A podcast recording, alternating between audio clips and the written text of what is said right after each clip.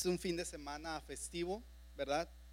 Eh, muchos tomaron la decisión de salir de vacaciones, sacar a la familia, que está bien, pero algo que está mucho mejor es que usted y yo hayamos tomado la decisión de honrar a Dios, ¿verdad? De no darnos vacaciones de Dios, de la iglesia, porque Él nunca se da vacaciones de nosotros. ¿Cuántos saben eso? Cuando, él, eh, eh, cuando más usted y yo lo necesitamos, Él ahí está. ¿Cuántos dicen amén? Y bien, pues eh, una vez más, me da gusto verle. Y pues en esta mañana quiero eh, hablar acerca del Evangelio de Lucas, eh, capítulo 17. ¿Alguien sabe de qué trata esta cita bíblica? Lucas 17. Diez personas, diez leprosos que fueron sanados. ¿Cuántos han escuchado esa historia? Diez leprosos que Jesús sanó estando en el camino. Y bueno, antes de entrar a la cita bíblica, vaya preparándola, por favor. Vamos a basarnos en Lucas 17, versículo 11 al 19. Prepare su Biblia, si la trae, su celular. Nos van a estar ayudando también en la pantalla para ponerlo, para que usted pueda ahí leerlo si no trae su Biblia. Y así como está, le invito a que incline su rostro. Vamos a hacer una oración. Señor, te damos gracias en esta mañana por tu misericordia, por tu amor que nos permite estar en este lugar, en tu casa, Señor. Gracias porque te hemos podido cantar y adorar, porque hemos podido sentir tu presencia, Señor. Ahora te pedimos que hables a nuestras vidas, Señor, y que esa palabra, Señor, que, que tú pusiste en mi corazón, Señor, que sea de bendición para cada uno de mis hermanos, así como lo fue y lo es para mi vida, Señor. Te pido que unjas mis labios, que tomes el control de mi boca, de mi lengua, Señor, y que solamente salgan palabras de bendición y de edificación a tu pueblo y que limpies estos aires, Señor, de cualquier perturbación, de cualquier cosa que pueda distraernos. En el nombre de Jesús, amén. Diga, diga fuertemente, amén.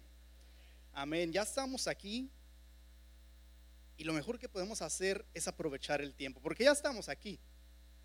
Ya no fuimos a la playa, ya no fuimos al lago, si al rato van a ir o mañana, ya estamos aquí y lo mejor que podemos hacer es aprovechar el tiempo al 100%. Los que dieron su tiempo para venir a cantar, eh, aplaudir, levantar sus manos en adoración, los felicito, ¿verdad? Es una bendición extra, ¿verdad? Ahora vamos a ver qué es lo que Dios nos quiere enseñar a través de su palabra. ¿Cuántos dicen amén? Amén. Y bueno, pues vamos a, a leer la palabra de Dios en Lucas 17, versículo 11. Acompáñeme a leerlo. Si está listo para usted leerlo, diga un fuerte amén. Amén. Vamos a leer la palabra de Dios. Dice, yendo Jesús a Jerusalén, pasaba entre Samaria y Galilea, y al entrar en una aldea le salieron al encuentro cuantos? Diez hombres leprosos, los cuales se pararon de lejos y alzaron la voz diciendo, Jesús, Maestro, ten misericordia de nosotros. Cuando él los vio, les dijo, y mostraos a los sacerdotes, y aconteció que mientras iban, ¿qué pasó? Fueron limpiados. Versículo 15. Entonces uno de ellos, viendo que había sido sanado, volvió glorificando a Dios a gran voz y se postró rostro en tierra a sus pies, dándole gracias, y este era samaritano. Ahí vamos a terminar la lectura, puede tomar su lugar. En estos versículos podemos abrir tantos temas del agradecimiento, acerca de la fe, acerca de la obediencia. Ah, podemos abrir tantos temas. Quiero recalcar o vamos a, narrar esta historia en tres pasos o en tres episodios que, que, que podemos ver. Y bueno, para, para abrir esto, para abrir un poquito el panorama, aquí nos relata que Jesús iba caminando, él había estado en Jerusalén y salió de Jerusalén, se dirigió a una ciudad llamada Efraín, que está al noreste de Jerusalén. Salió de ahí porque el Sanedrín ya estaba procurando matar a Jesús, entonces él tuvo que salir de Jerusalén. Siendo así, dice la palabra de Dios que él se dirigía rumbo a Galilea, entonces tuvo que dirigirse hacia el norte y pasando por Samaria, dice que entre la frontera entre Samaria y Galilea, en una pequeña aldea, ahí fue cuando estos hombres salieron a buscar a Jesús. Estos hombres no eran hombres normales, pues sufrían una enfermedad terrible que era la lepra. Entonces, la lepra es una enfermedad, es una bacteria que le salen ampollas en la piel de la persona, en todo el cuerpo. Estas ampollas con el tiempo se van haciendo más profundas, empiezan a hacer una necrosis, a matar la piel, a matar el tejido muscular, a matar los tendones. Entonces la lepra, eh, la piel toda llena de llagas, ¿verdad? Empieza a carcomerse el tejido del cuerpo y comienza a perder sensibilidad. Incluso de los, ah, ah, además de afectar la piel, bueno, hace un daño neurológico, que es esto en los nervios, hace además este, eh, insensibilidad. Entonces, leía y eh, algunos casos, personas enfermas de lepra, en un caso una persona durmió y al despertar se dio cuenta que le faltaban parte de sus dedos, de su mano. ¿Por qué? Porque las ratas se lo comieron y esa persona nunca sintió. Entonces la lepra causa esas llagas, ese dolor ¿verdad? Eh, causa insensibilidad, eh, perdón, causa eh, daño también en la nariz. Muchos de esos, ah, de los casos de lepra, es que el tejido, el cartílago de la nariz se carcome y se quedan sin nariz. Afecta también la vista, afecta los riñones. Entonces esta enfermedad que tenían estos 10 hombres era una cosa seria, era una cosa terrible. Imagínense la situación. ¿verdad? Si cuando usted y yo pues eh, hemos estado enfermos, yo creo que hay pocas enfermedades que se puedan comparar a la lepra. Y todo esto, además de la enfermedad eh, física que eso trae, traía consigo otra maldición, que era la maldición social. Porque un leproso, al ser declarado leproso, tenía que automáticamente ser separado de la sociedad. Si el sacerdote como dice en Levítico, la, palabra de Dios eh, dicta dos capítulos enteros para hablar acerca de la lepra.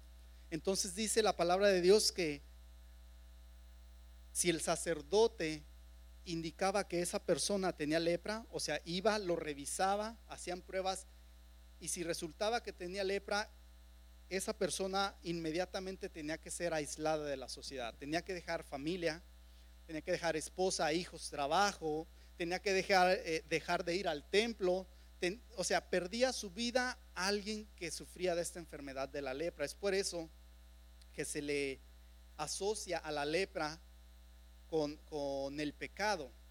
Porque el pecado ciertamente cuando está en nuestras vidas, cuando nos domina, nos aleja de Dios. ¿Cuántos saben eso? Entonces la lepra se asemeja al pecado.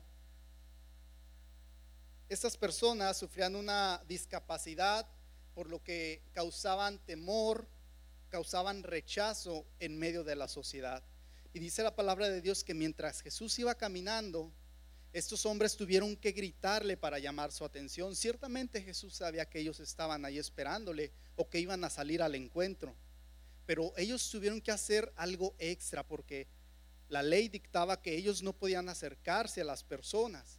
Entonces, imagínense si ellos habían escuchado que Jesús el Maestro, el sanador, iba a pasar cerca de donde ellos estaban, yo creo que no iban a perder la oportunidad, pero no se podían acercar directamente a, la persona de Jesús. Entonces dice la palabra de Dios que ellos gritaron, que clamaron por misericordia. Y ese es el primer punto que yo puedo resaltar en esta historia, que es que debemos de clamar a Dios y reconocer nuestra condición de pecado, de que necesitamos que Él nos limpie. Y ahorita vamos a detallar a eso porque usted puede decir, bueno, pero yo no estoy lleno de lepra. Pero como decíamos anteriormente, en el Antiguo Testamento la lepra iba asociada con el pecado. Entonces dice la palabra de Dios en el versículo 12 y 13, y al entrar en la aldea, le salieron al encuentro diez hombres leprosos, los cuales se pararon de lejos y alzaron la voz diciendo, Jesús, Maestro, ten misericordia de nosotros. De alguna manera, estos diez hombres supieron que Jesús estaba por ahí cerca Y si leemos la palabra de Dios capítulos antes, nos damos cuenta que Jesús ya había sanado a un leproso. En Lucas 5 está, ese relato donde un leproso se acerca directamente con Jesús.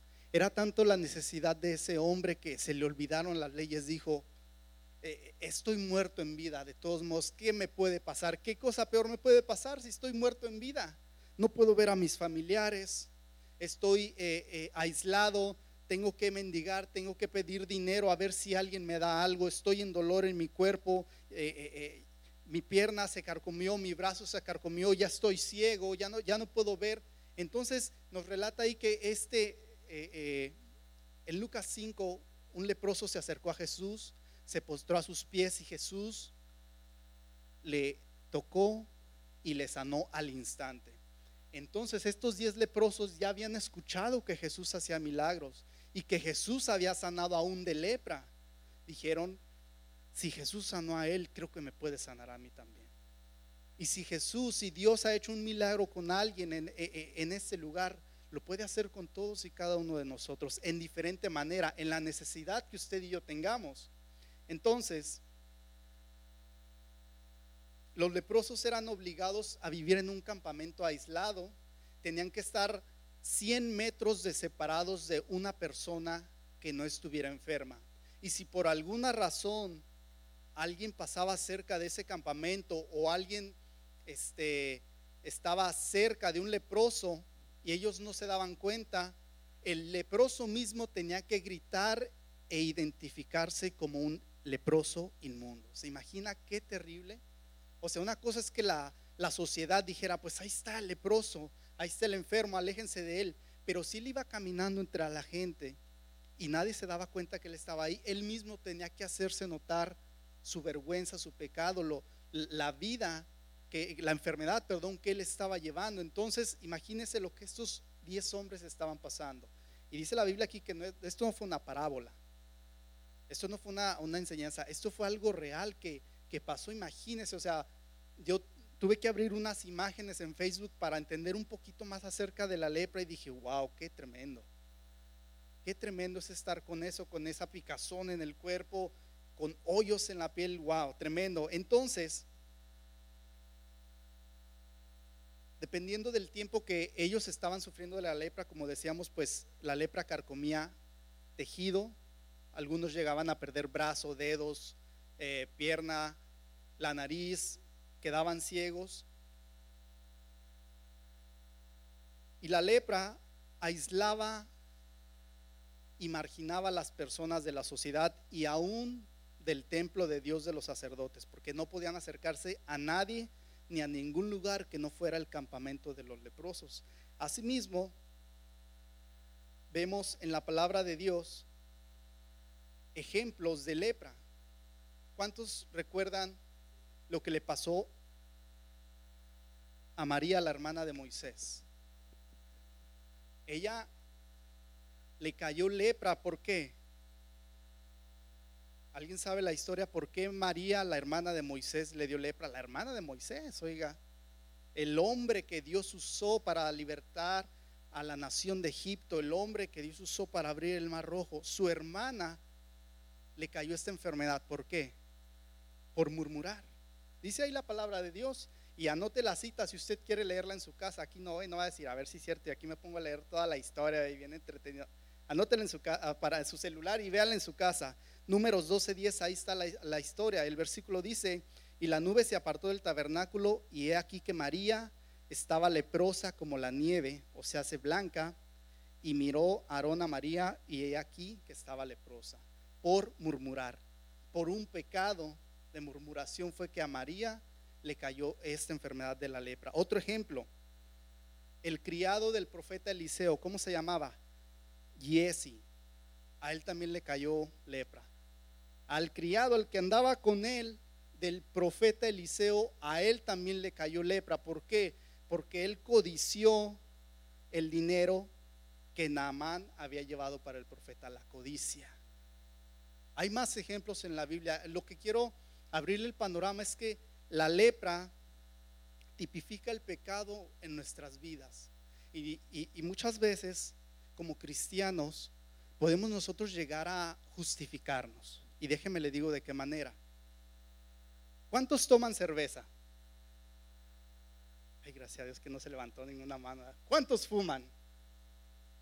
Entonces, como que como cristianos usted y yo podemos poner la vara del pecado a un estándar y decir, pues yo no hago eso.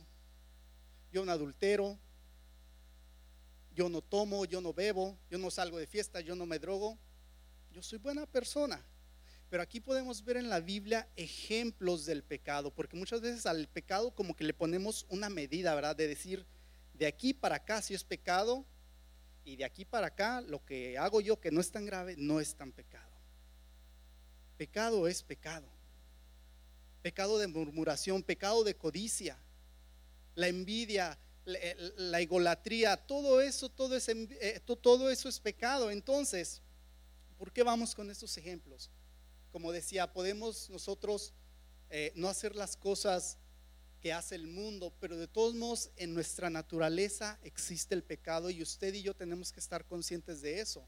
Es por eso que este ejemplo de los leprosos tipifica nuestras vidas, porque usted y yo constantemente necesitamos estar siendo eh, eh, lavados, limpiados por Dios. Él tiene que estar constantemente trabajando en nuestras vidas, no cuando usted se emborrache o no cuando usted se llega a, fumar, se llega a drogar, entonces no, diariamente, porque usted y yo fallamos hasta con los pensamientos. Si pasa eh, eh, eh, algo que atrae nuestra mirada, podemos fallarle a Dios con nuestra mirada. Podemos fallarle a Dios estando en una conversación de vulgaridad con los compañeros del trabajo, porque estamos ensuciando nuestro oído, estamos ensuciando nuestro espíritu. Le fallamos a Dios de tantas maneras le fallamos a Dios con los celos, con la ira. Entonces, ¿qué quiere decir esto? Que usted y yo, así mismo como estas personas leprosas, debemos de reconocer que hay pecado en nuestras vidas y que necesitamos constantemente que Dios esté obrando y limpiando nuestras vidas día con día. Día con día. Ahora, para hablar un poquito más de esto, en Lucas 18, ahí sí está una parábola. La parábola de él eh, fariseo y el publicano. Y dice aquí la palabra de Dios, cuenta, está contando Jesús esta historia. El fariseo, pues él hacía su oración todas las mañanas y la oración del fariseo decía esta, te doy gracias porque no soy como los hombres ladrones, injustos, adúlteros, ni aún como este publicano.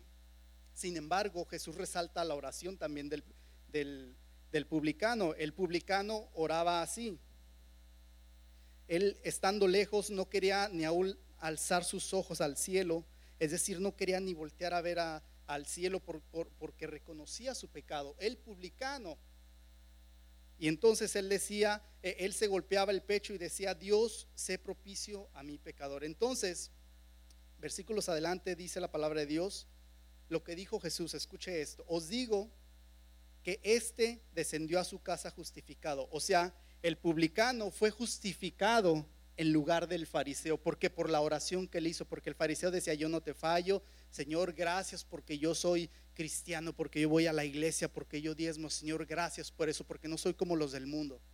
Pero sin embargo, dice la palabra de Dios que el que fue justificado fue el que reconoció su pecado, el que no quería ni siquiera alzar su cara para mirar al cielo, el que se sentía indigno, decía, eh, eh, Señor, sé propicio a mí, yo soy un pecador.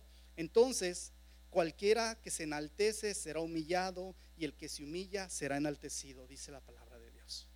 ¿Qué quiere decir eso para nosotros? Que usted y yo constantemente debemos de estar clamando a Dios que nos limpie, porque no somos dignos, no somos dignos de que Él habite en, nuestro, en nuestra casa, de que Él eh, tenga misericordia de nosotros, no somos dignos, sin embargo Él en su misericordia, a Él le place tenernos con salud. A Él le place tenernos en ese lugar escuchando este mensaje. Entonces usted y yo debemos estar constantemente reconociendo nuestra condición humana de pecadores. ¿Cuántos dicen amén? Estos hombres leprosos no podían acercarse a Jesús por su condición de, de leprosos. Asimismo, el pecado nos impide acercarnos a Jesús, pero gracias al sacrificio que Jesucristo hizo en la cruz por nosotros, por usted y por mí, es que ahora podemos acercarnos. Es decir, que Jesús nos justificó. Nosotros, usted y yo, no vamos a hacer nada, escúcheme bien, Nunca vamos a hacer algo para estar justificados ante Dios, jamás. Porque la salvación no es por obras. Si usted quiere ir a vender sus cosas y dársela a los pobres, si usted quiere ir a cobijar al que tenga frío, esas son buenas acciones, pero nada de eso le va a salvar. La salvación no es por obras, la salvación viene por fe. Entonces por eso debemos de estar clamando a Dios que Él nos limpie constantemente. Para entrar al segundo punto, eh, tome otra vez su lectura, por favor. Vamos a leer el versículo 14. Diga un fuerte amén cuando esté listo, porque no quiero leerlo solo, acompáñeme. Diga un fuerte amén cuando lo tenga. Mismo capítulo, versículo 14. ¿Cuántos están listos? Muy bien, dice la palabra de Dios. Cuando Él los vio, les dijo, id, mostraos a quién, a los sacerdotes. Y aconteció que mientras iban, ¿qué pasó? Fueron limpiados.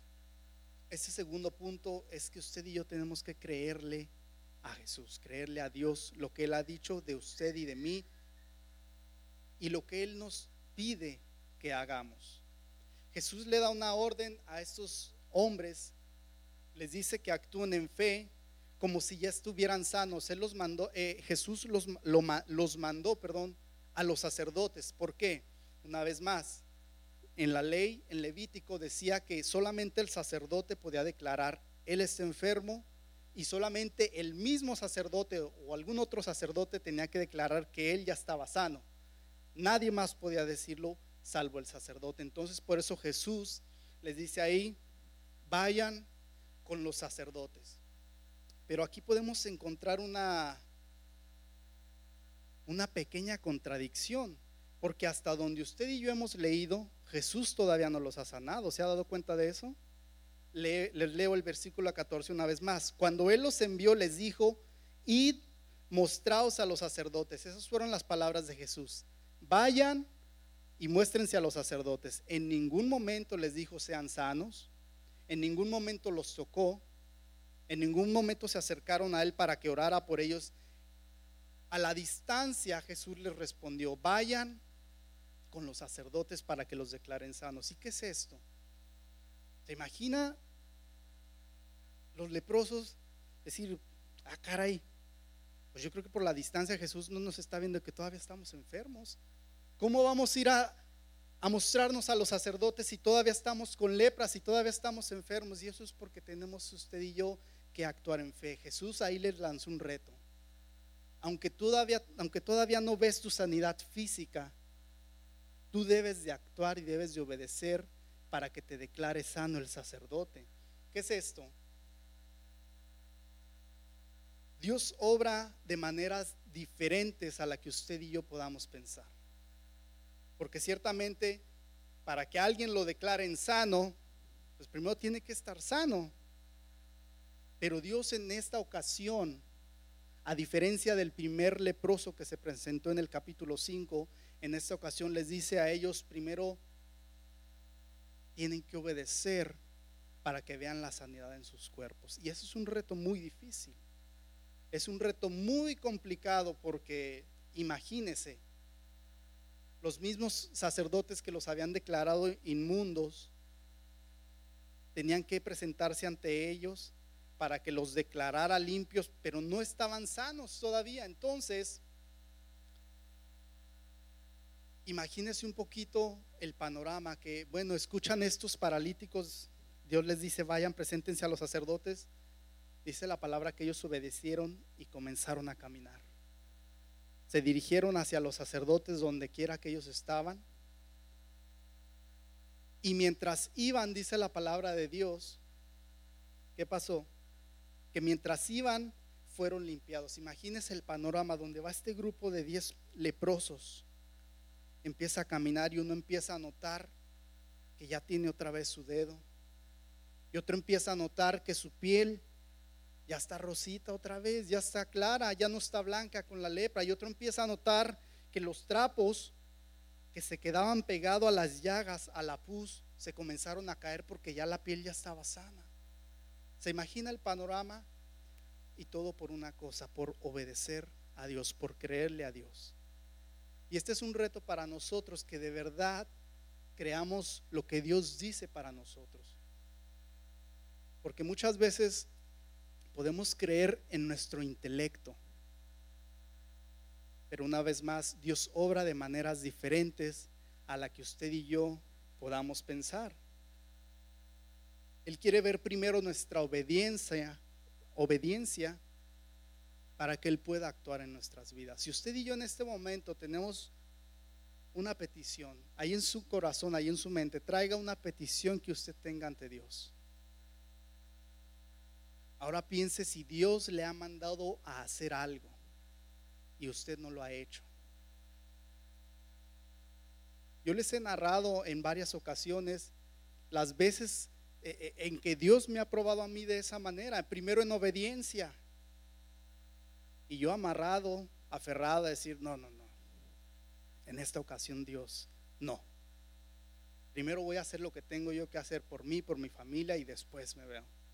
Y las cosas no me han funcionado. Hasta que regreso con el rostro en tierra y le digo, Señor, aquí estoy, perdóname. Y al día siguiente he visto la respuesta, claramente. Y no le puedo decir un testimonio personal, le puedo decir muchos testimonios míos. Yo he visto cómo Dios eh, eh, ha trabajado en mí o en la necesidad que yo tengo hasta que le obedezco. Entonces, si usted no ha visto respuesta en la petición, en la oración especial que usted tiene en su corazón, haga una introspección y vea si Dios le ha indicado que haga algo y usted no lo ha hecho. Porque ahí puede estar la respuesta. Para que el milagro sucediera, estos hombres tuvieron que empezar a caminar en fe. Y aun cuando dieron los primeros pasos, o aun cuando iban caminando los primeros minutos y su condición era la misma, ellos no se detuvieron hasta llegar con los sacerdotes. Pero dice la palabra de Dios que el milagro no sucedió llegando con los sacerdotes, sino llegó durante la obediencia. El milagro de estos hombres que habían sido marginados, que habían sido separados de sus esposas, de sus hijos, de sus trabajos, que habían tenido que mendigar, que habían tenido que andar con la cabeza agachada. El milagro sucedió mientras ellos obedecían. Entonces, escuche esta frase, nuestra sanidad viene a medida en que obedecemos a Jesús. Y la sanidad no se refiere solamente a una enfermedad física, se refiere a cualquier petición. Nuestra sanidad viene conforme obedecemos a Jesús. Y este es el segundo punto, creerle a Dios. El primero fue clamar y reconocer nuestra condición de pecado. El segundo es creerle a Jesús y vamos a entrar al tercer y último punto. Acompáñeme a leer los versículos 15 y 16. Vamos a leerlo fuertemente. Dice la palabra de Dios. Entonces uno de ellos, viendo que había sido sanado, volvió glorificando a Dios a gran voz y se postró rostro en tierra a sus pies, dándole gracias. Y este era samaritano. Ahora estos leprosos, al ser sanos y volver a tener una vida normal, eh, eh, imagínense si nos vamos a ponernos en el lugar de ellos. Vamos a decir, por tantos años hemos estado enfermos, separados de nuestra familia, separados de la sociedad, eh, oiga, aislados en un campamento de leprosos. ¿Qué sería lo primero que pudiéramos hacer? Siendo honestos. ¿verdad? No nos vamos a ir a la espiritualidad y yo haría esto. No, no, no. Siendo sinceros, ¿qué, sería lo primero que nuestra eh, que pudiéramos hacer después de tantos años de estar en esa condición?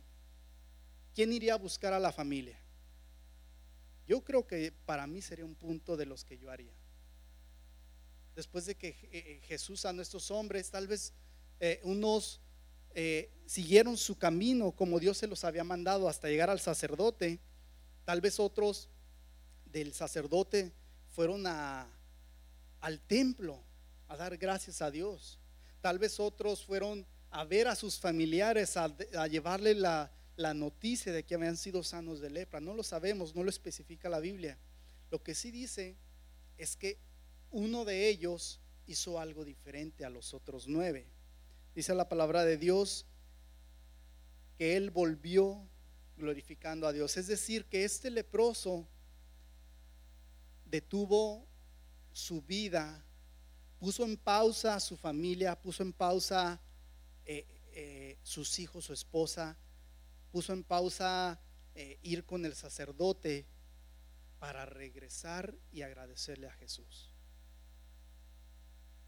El ser agradecidos trae bendición a nuestra vida. Que seamos agradecidos, porque usted y yo podemos encontrar mil y un situaciones para ahorita estar quejándonos. Porque problemas los tenemos todos, ¿cierto o no? Pero Dios quiere que nos enfoquemos en las bendiciones que Él nos ha dado, que seamos agradecidos. Y ahora, los nueve leprosos que no regresaron, ¿ustedes creen que fueron agradecidos con Dios? ¿Quién piensa que sí fueron agradecidos? Ahora, ¿quién piensa que no fueron agradecidos? Neutro todo, ¿ah? Yo le voy a decir mi opinión. Yo pienso que ellos sí estuvieron obviamente agradecidos. Imagínense el milagro. Jesús les devolvió la vida. Estaban muertos en vida, pero estaban fuera de la sociedad, estaban eh, alejados por años. No, no crea que una vez a la semana visitar a la familia, ver a los hijos no podían tocar ni acercarse a nadie a menos de 100 metros de distancia. Entonces estaban muertos en vida. Yo creo que sí fueron, a, sí, sí dieron gracias. La diferencia es que ese leproso que volvió no nomás dio gracias, sino mostró su gratitud. Y eso es lo que marca la diferencia. Porque de gracias, pues podemos decirle a Dios gracias, gracias, gracias. Pero ¿qué hacemos verdaderamente para mostrar nuestro agradecimiento a Dios por lo que Él ha hecho en nuestras vidas. Ahí es donde cambia la situación. Porque de dar gracias lo publicamos en el Facebook, ah, Señor, gracias, gracias y esto, y Dios hizo esto, y gracias de aquí y allá. Pero no cambiamos nuestra vida, no mostramos gratitud a Dios. Dice aquí la palabra de Dios que ese fue el único que regresó a mostrar gratitud decir gracias y mostrarlo es totalmente diferente.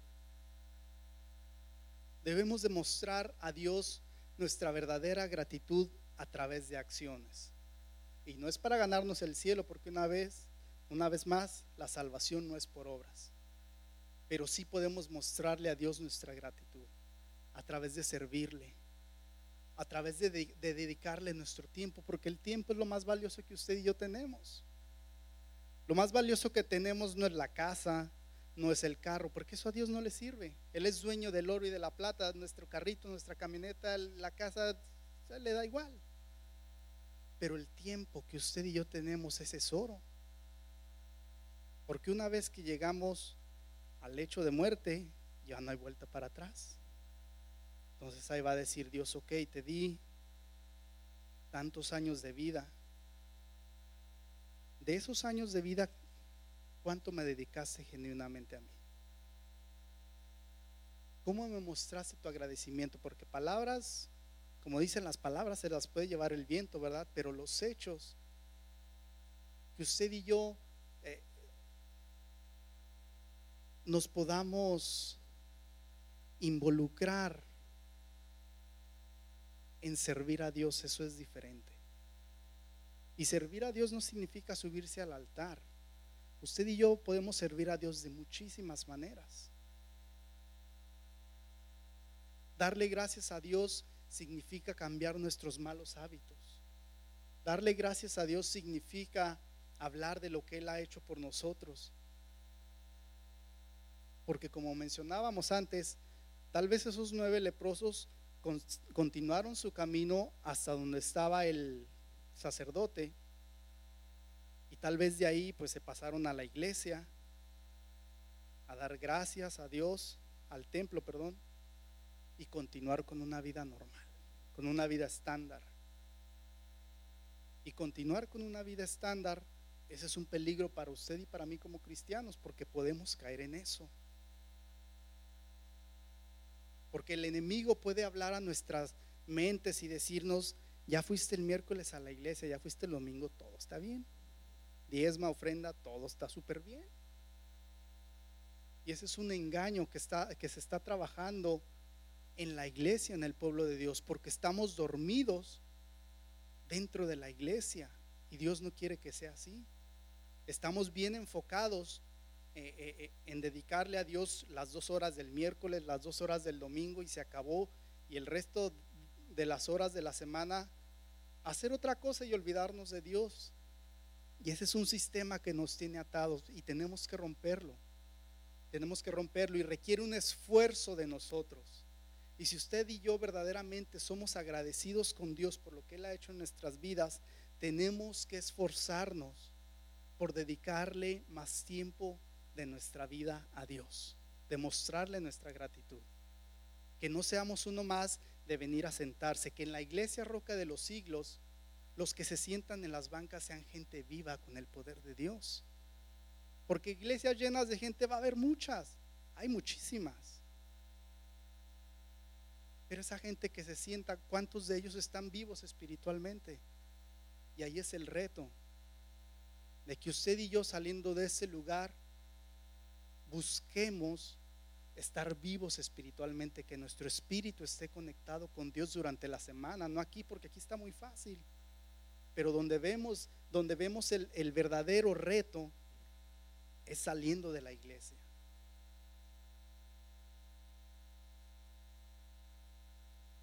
Este tercer punto y último es ser agradecidos con Dios. Nueve leprosos valoraron su sanidad, pero no valoraron al que lo sanó. Simplemente uno regresó para dar gracias, para postrarse a sus pies. ¿Y sabe qué, cuál fue el premio de este leproso? No fue la sanidad. Leamos versículo 18 y 19. 17, desde el 17. Respondiendo Jesús dijo, ¿no son diez los que fueron limpiados y los nueve, ¿dónde están? No hubo quien volviese y diese gloria a Dios sino este extranjero. Versículo 19. Y le dijo, levántate, vete, tu fe te ha salvado. Este fue el verdadero premio por la gratitud, la salvación de este hombre. La sanidad fue un regalo de Dios. Dios le dio la, sanidad. Pero a través de que este varón demostró su gratitud con hechos, no nomás con palabras, dice la palabra de Dios que vino la salvación a su vida. La salvación. Porque déjeme decirle que en las iglesias hay mucha gente que no es salva y que viene a las iglesias. Esa es la realidad. Mucha gente que no es salva, que escucha, que es oyente, que es simpatizante, pero no se ha decidido a darle su vida a Jesús no se ha decidido a, romper con esas maldiciones en su vida, no, no ha dejado su vida pasada, no ha dejado eh, eh, eh, de hacer las cosas que no le agradan a Dios en lo oculto. El ser agradecidos nos lleva a ser salvos. Dice aquí la palabra de Dios. A este único leproso que regresó, el regalo más grande que se le dio fue que Jesús le dijo, vete, tu fe te ha salvado. Póngase de pie, por favor. Es una historia muy sencilla, muy breve, pero que nos habla tantas verdades en nuestra vida día a día. Es algo a lo que usted y yo nos enfrentamos todos los días, a poder reconocer que necesitamos de Dios, aunque seamos buenas personas ante la sociedad. Usted y yo necesitamos de Dios. ¿Cuántos dicen amén? Todos y cada uno de los que estamos aquí estamos en la misma condición de que necesitamos de Dios. Lo que tenemos que hacer, como dice la palabra de Dios en este relato, es creer, obedecer lo que Dios nos manda hacer.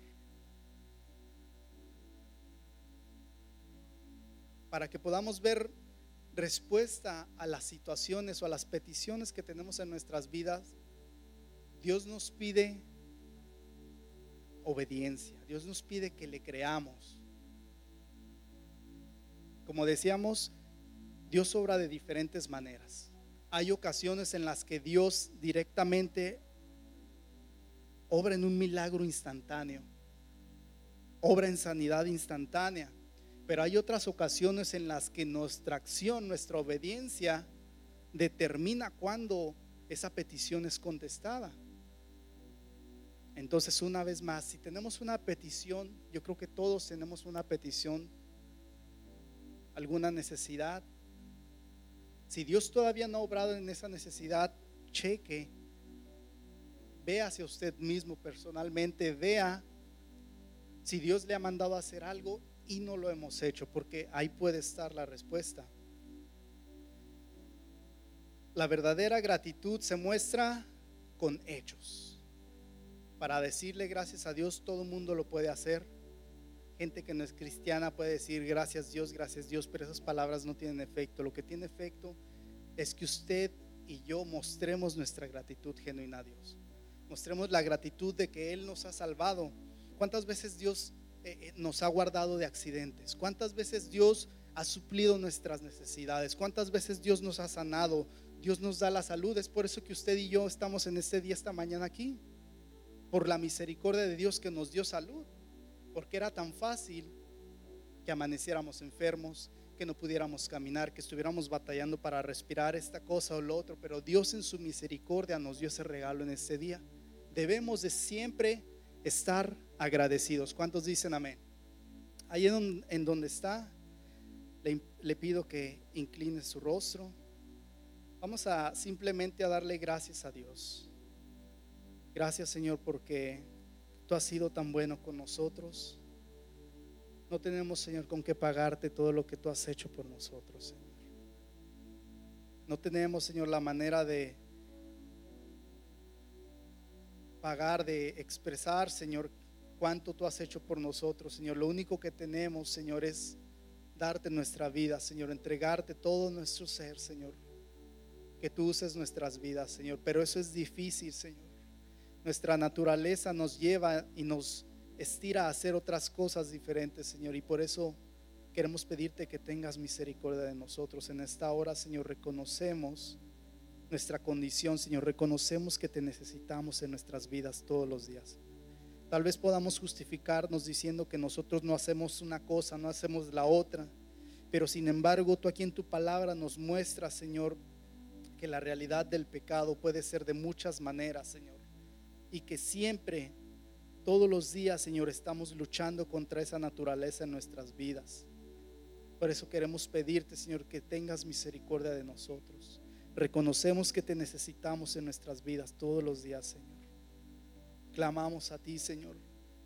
Y te pedimos, Señor, que asimismo nos permitas actuar en obediencia, nos permitas creer a tu palabra, Señor, nos permitas, Señor, hacer caso a lo que tú pides de nosotros.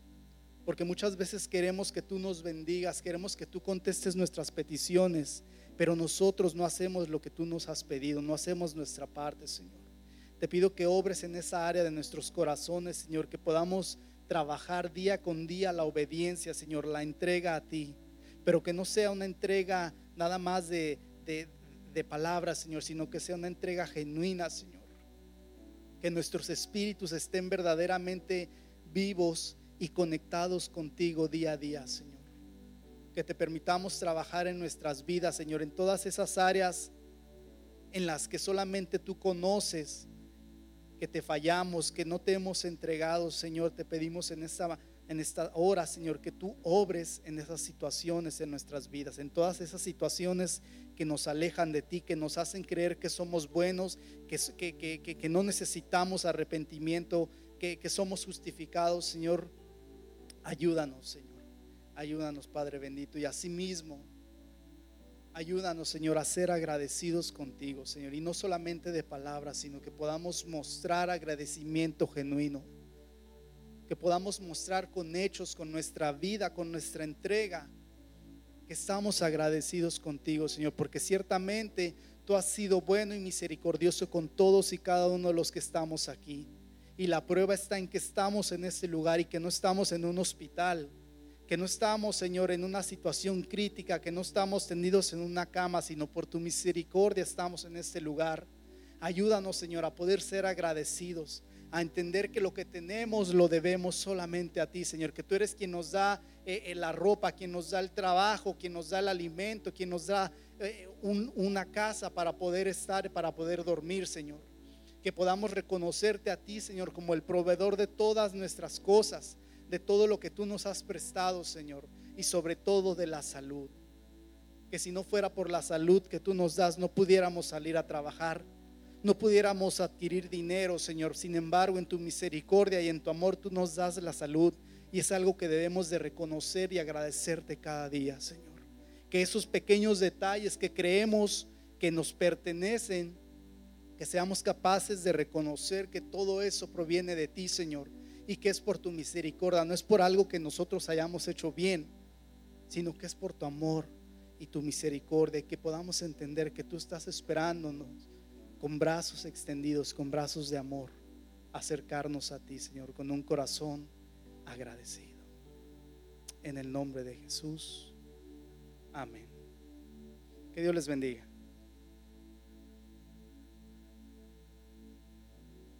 Un aplauso al Señor en esta hora por la palabra. Eh, yo creo que la gratitud es de suma importancia. Necesitamos, cuando hemos recibido algo de parte de Dios, serle